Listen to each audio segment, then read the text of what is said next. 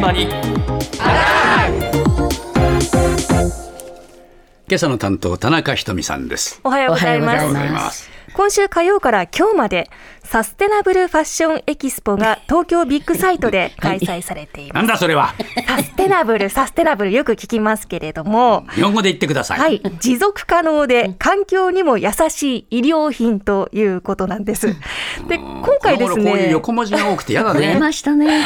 そうですね、ええ。あのよく聞きますが、はい。今回は一般の方向けではなくてファッション業者向けの見本市なんですが、ええ。ー国内外から620社集まりまして随分集まりましたねはい賑わってましたおよそはい2万点の製品が出品されているということで実際に行ってきました。はいはい。まずは今年の展示会の特徴について、主催者の RX ジャパンの事務局長、菊池隆弘さんに伺いました。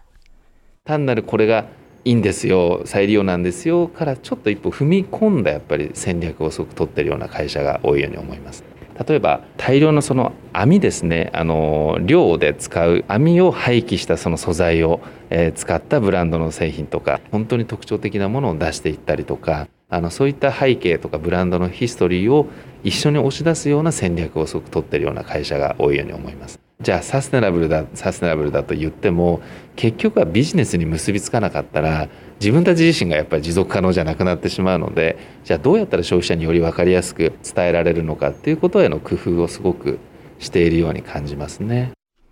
あそうですか、はい。それはいいことだと思いますね、はい、ええ。環境にいいだけではないと、はい。ビジネスで勝ち残るための工夫もしていて、うん。まあ、大量生産、大量廃棄が当たり前のファッションの世界は、やはり持続可能な業界にしていくことは不可欠な流れになっています。うん。ただ、再利用ですとか、まあ、各社似たような形になってしまう中で、どうやって特徴を出すのかっていうのを苦労しているようで。苦労してるんだ、はい、ええ。例えば会場回ってみますと、ブースのポスターも目立つように競っていて、えあの再利用の製品には、私たちクズです。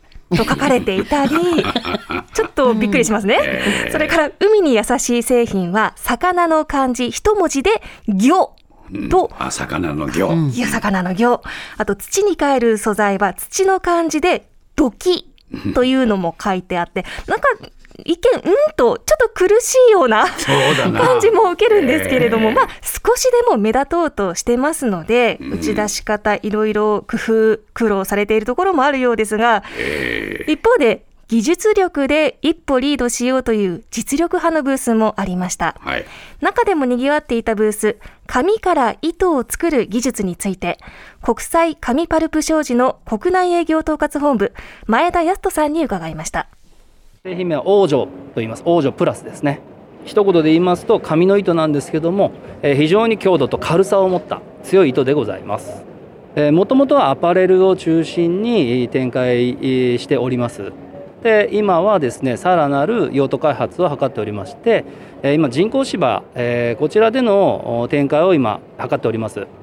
で人工芝はですねえーともともと海洋汚染のまあ、ある研究機関の出したものによりますと約2割は人工芝が海に流れた飛んで飛散して、えーったものが含まれているというデータがございましてそれをもともとの紙である王女に変えることによって化学繊維比率これを低減させると仮に海に流れたとしても海の中で分解するというのが一番の大きなポイントですね。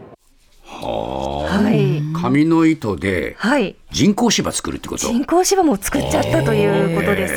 王女という製品名なんですが、ええ販売しているのは国際紙パルプ商事で、製造はグループ会社の王子ファイバーが手掛けていて、これがすごいんです。王子製紙の関係者？あ、そうですね。あはい、グループ会社になります。そうかはい。ええで、このあ紙の王子製紙のの文字ってか王子に対して王女っていう紙の糸の名前になってます。はい。で、この紙の糸どうやって作るのかと言いますと、ええエクアドル産のマニラ麻が原料だそうです。ええ麻の繊維を分解して、一旦ロール状の大きな紙を作ります。うんで、それを細長く裁断して、年糸ですね、よって糸にしていきます。はいただ、それなら、まあ、繊維から、朝からすぐに糸を作ればいいのになとも思ったんですけれども、ええ一旦途中で紙にすることで、より強い糸、そして軽い糸になるそうで、まあ、繊維の技術だけでは作れない。そして紙の技術だけでも作れない。この会社独自の技術なんだそうでへす。ーはい。で、もともと紙なんですが、うん耐水性もちゃんとありますので、繰り返し水洗いできまして、えー靴下とかジーンズとか、えーアパレル製品としても売られてきてはいたんですが、えー今やはり力を入れているのがお話にもあった人工芝。人工芝人ね。工芝、紙でできていると。スタジアムとかに使われていますが、はいあの主に石油由来のプラスチックが今主流でうん、廃棄の時に環境汚染引き起こしてしまうんですね。ええ。でこれを紙の糸を芝にすることでプラゴミを削減できますし。これは大きいな。そうですね、ええ。あと原料のマニラーサというのは生育過程で CO2 も吸収してくれるそうなんです。いいことずくめです、えで実は以前ワールドカップのサッカーのええ。ゴールネットにもこの紙の糸を売り込んだそうですが。はい。ええ。ただこの時は実績不足もあってうまくいかなかったので、ん。今はさまざまな製品で実績を積んで将来的には人工芝などに調整していきたいとはい、希望をお話ししていました。はい。はい、まあ、いろんなところに紙の糸使われていきそうですが、そうですね。はい、ええ。最後、他に目についた技術力として、超撥水と書かれたブースがありました。こちらはどんな技術なのか、有限会社山銀のブースでお話を伺いまして、超撥水を体験していきました。代表取締役の西川明秀さんのお話です。普通の作業着とかスポーツウェアいろんな形で使える綿の織物なんですが普通の撥水じゃなくて超撥水です水玉がコロコロコロって落ちていくんですよそれが100回洗濯しても続きますなんですけど僕らは環境負荷のある撥水剤は使ってません。なので環境にも優しくかつ超撥水で長く使っていただける。私が雨が嫌いなんです。傘も嫌いなんです。少し雨が降っても何もしなくてもそのまま歩ける服。でそこに注目しました。快適な素材です。ありがたいことに昨年の倍以上の来場者をいただいて。やっぱりどこに食いつきますか？やはり撥水のデモ機ですね。やってみてもいいですか？はいもちろんでまず袖に腕を通しますそしてシャワーのスイッチをオンにしてもらいます。じゃあここに腕を入れます。すごい。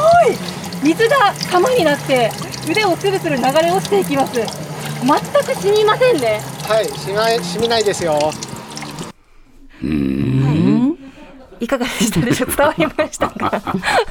大げさじゃないか？あわざとらしかった そんなことはないかそん。なことはなく、えーあの本当にスルスルあの玉の水が布の上を滑っていったんですけれども、えーこれあのレインコートみたいなツルツルした生地ではなくて、えー普通の綿のようなはい柔らかくて風通しの良さそうな生地だったので、えーあのもともと半信半疑ではありましたが、はい実際にすごく弾いてくれてびっくりしました。新素材なわけ？新素材コーティング剤と技術が新しいということあです。そうですか。はい、ええ。でこちらの会社では製造過程でもなるべく電気を使わなかったり、うん。あと染める回数を減らして作る段階でも エコを意識しているそうなんですが。これ何廃棄された衣類なんかを再生させるってことですか？廃棄された衣類も実は再生しようとしていて、ええ。あの今後回収してええ。どう再生させるかというとそこから水素を生み出す技術を今開発中だそうなんです。ええ。なので服から再生可能エネルギーを